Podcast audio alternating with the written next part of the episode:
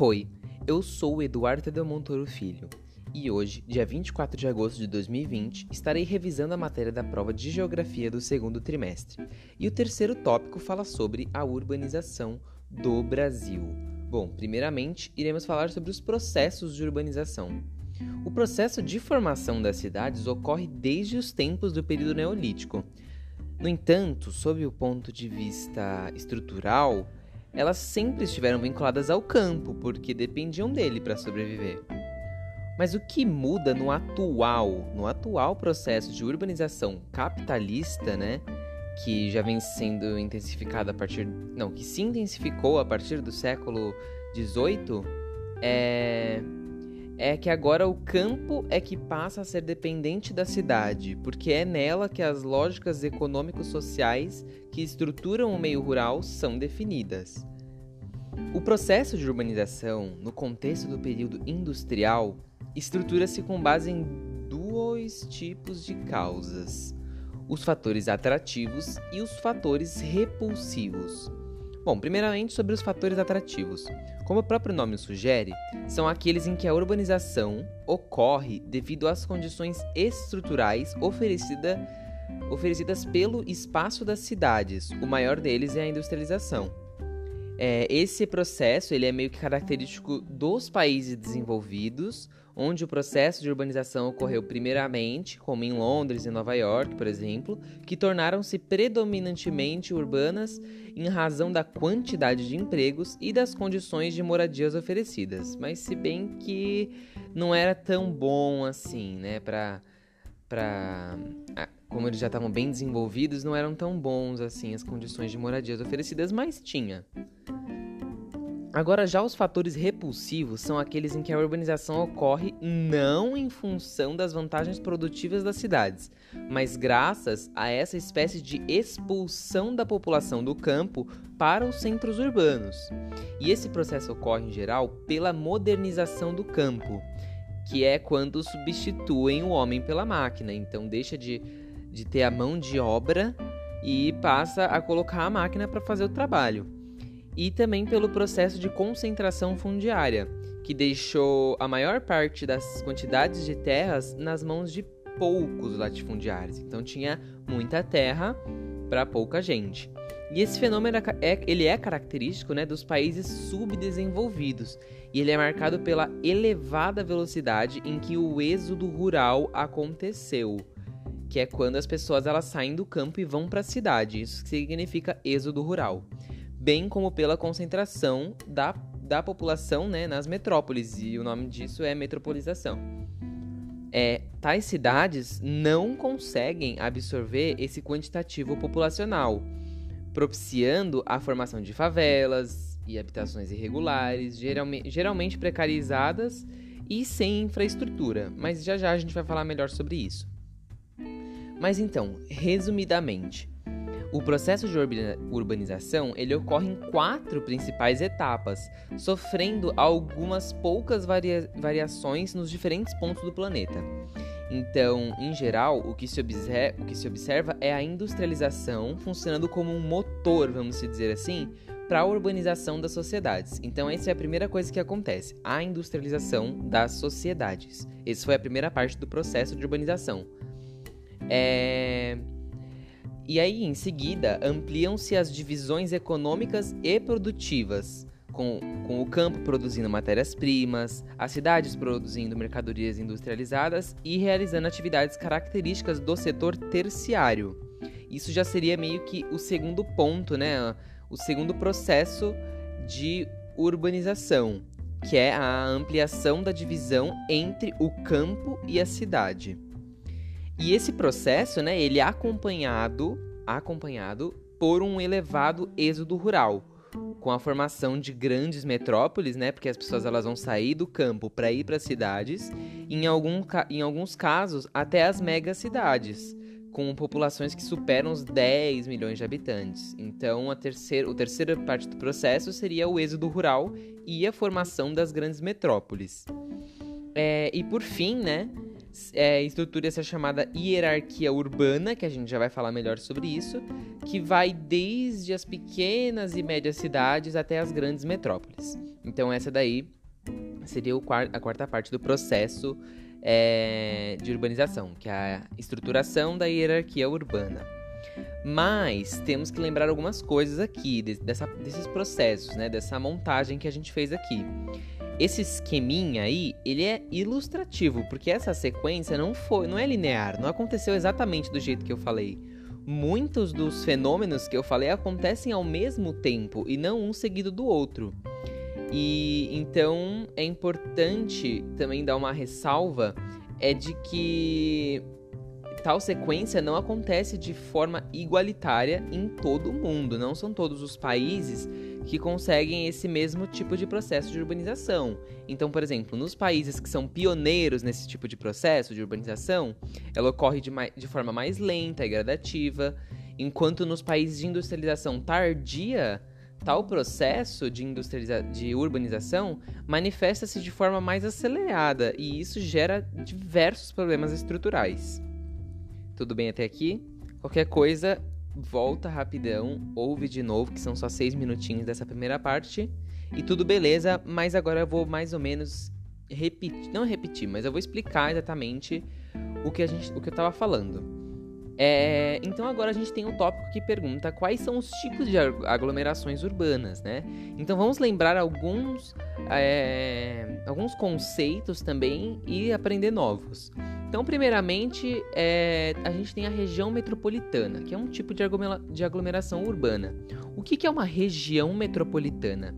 É um conjunto de municípios, né, conurbados. Já vou explicar o que, que significa conurbados e eles desfrutam de uma infraestrutura e de serviços em comum. Todos os municípios eles desfrutam dessas coisas em comum. Agora, o que é uma conurbação?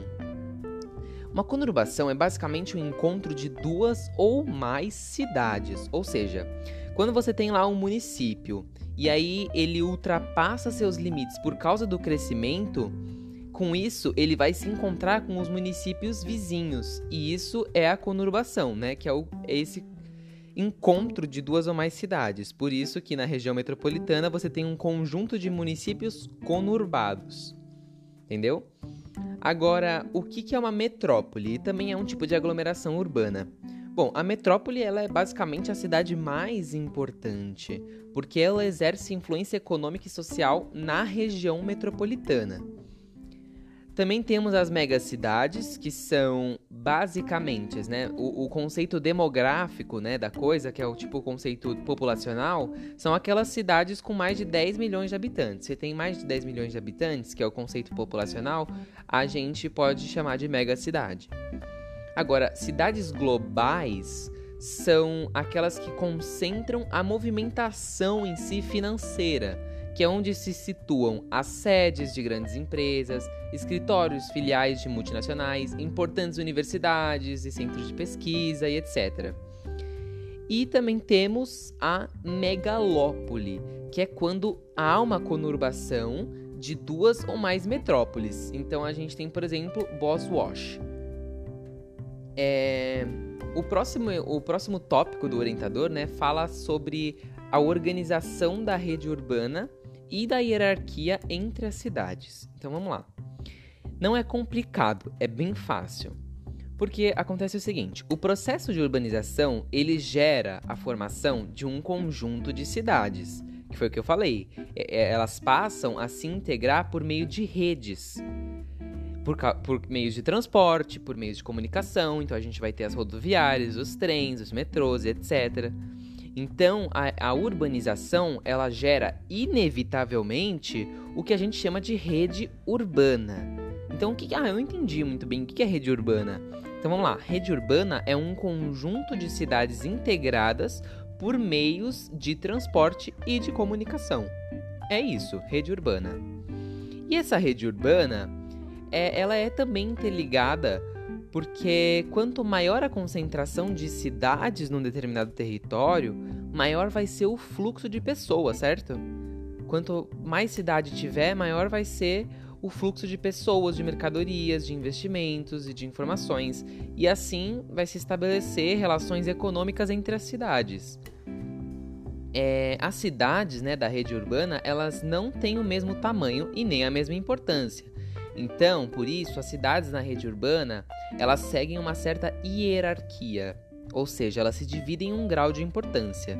E essa hierarquia urbana, vamos dizer assim, ela vai variar de acordo com a capacidade de atração de influência econômica que uma cidade tem. Ou seja, vamos lá, vamos dar um exemplo. Quanto mais, mais populosa, quanto maior a infraestrutura, quanto mais equipamentos e mais serviços uma cidade tiver, maior será a posição dela dentro dessa hierarquia urbana. Então, no Brasil, por exemplo, a gente tem uma hierarquia urbana que começa com a grande metrópole nacional, ou também pode ser chamada de metrópole global. Metrópole global, né, pode se chamar assim porque, como estão conectadas ao mundo globalizado, elas acabam tendo maior independência. Mas então, por exemplo, de metrópole nacional, nós temos o Rio de Janeiro, São Paulo, e logo depois, nessa hierarquia urbana, nós temos as metrópoles nacionais, e aí a gente tem Curitiba, Belo Horizonte, Salvador. E logo depois na hierarquia tem as metrópoles regionais, que são é, Goiânia, Belém, Manaus. E depois na hierarquia vem os centros regionais e etc. Bom, é, mas sobre as relações entre as cidades em uma rede urbana, né?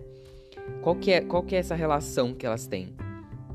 Antes da globalização, o que, que é globalização? Vamos lá.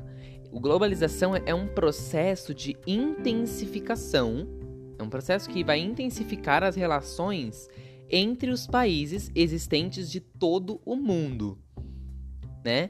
Então, antes dessa globalização, existia um esquema, um esquema clássico de hierarquia, onde a gente tinha a metrópole nacional, que só tinha comunicação com a metrópole regional, e a metrópole regional só tinha comunicação com o centro regional, e o centro regional só tinha comunicação com a cidade local, e a cidade local só tinha comunicação com a vila. Então era assim, não existia muito. É, não era muito dinâmico esse esquema.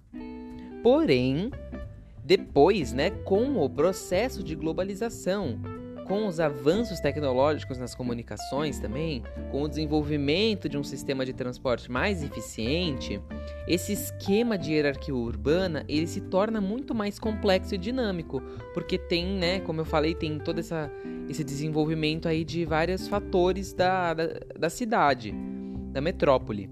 Então, aí, a partir daí, há uma integração maior entre as pessoas, independente de onde elas estão. Então a metrópole nacional, que antes só era ligada com a metrópole regional e por aí vai, a metrópole nacional já está ligada com a já tem ligação com a metrópole regional, com o centro regional, com a cidade local, então já é uma, um esquema bem mais dinâmico que é o esquema atual. Agora, o último tópico do orientador fala sobre quais são as causas dos principais problemas socioambientais das cidades. Bom, vamos lá. O processo, né, de urbanização no Brasil, ele foi extremamente concentrador. Como assim extremamente concentrador? Ou seja, ele concentrou grande parte da população em um número pequenininho de cidades. Então o que aconteceu? As cidades, elas não cresceram, elas incharam. A gente pode usar esse termo porque quando a, quando a gente fala que uma cidade cresce, ela basicamente está se desenvolvendo. Mas a verdade é que a cidade ela inchou, só começou a ir mais é, pessoa para dentro da cidade.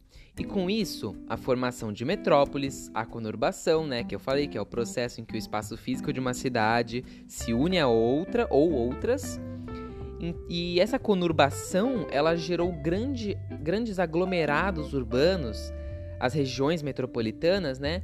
Unindo várias cidades que são integradas a uma cidade principal. Por exemplo, a região metropolitana de São Paulo. São 28 municípios conurbados, ligados a São Paulo. E de umas duas décadas para cá, de uns 20 anos para cá, está havendo um processo chamado desmetropolização ao contrário da metropolização, é, apesar das metrópoles continuarem crescendo, mas dessa vez lentamente, porque algumas cidades médias do interior dos estados estão recebendo investimentos produtivos, ou seja, Vamos lá, vamos explicar isso, vamos entender. As indústrias e as empresas que estão em busca de mão de obra mais barata, estão em busca de um imposto mais baixo, elas se deslocam para fora da metrópole. Elas vão embora de São Paulo. Elas vão para Campinas, vão para São José dos Campos, porque lá são cidades é, médias do interior. E lá eles vão ter um, um, um desenvolvimento melhor. E com isso, a população ela segue esse fluxo em busca de melhores condições de vida, de qualidade de vida. Então a população faz exatamente o contrário do que êxodo rural, significa. Êxodo rural significa. A população ela sai da cidade e vai para o campo para poder ter mais opções de trabalho e melhores condições de vida. Bom, então é isso. Tchau, tchau.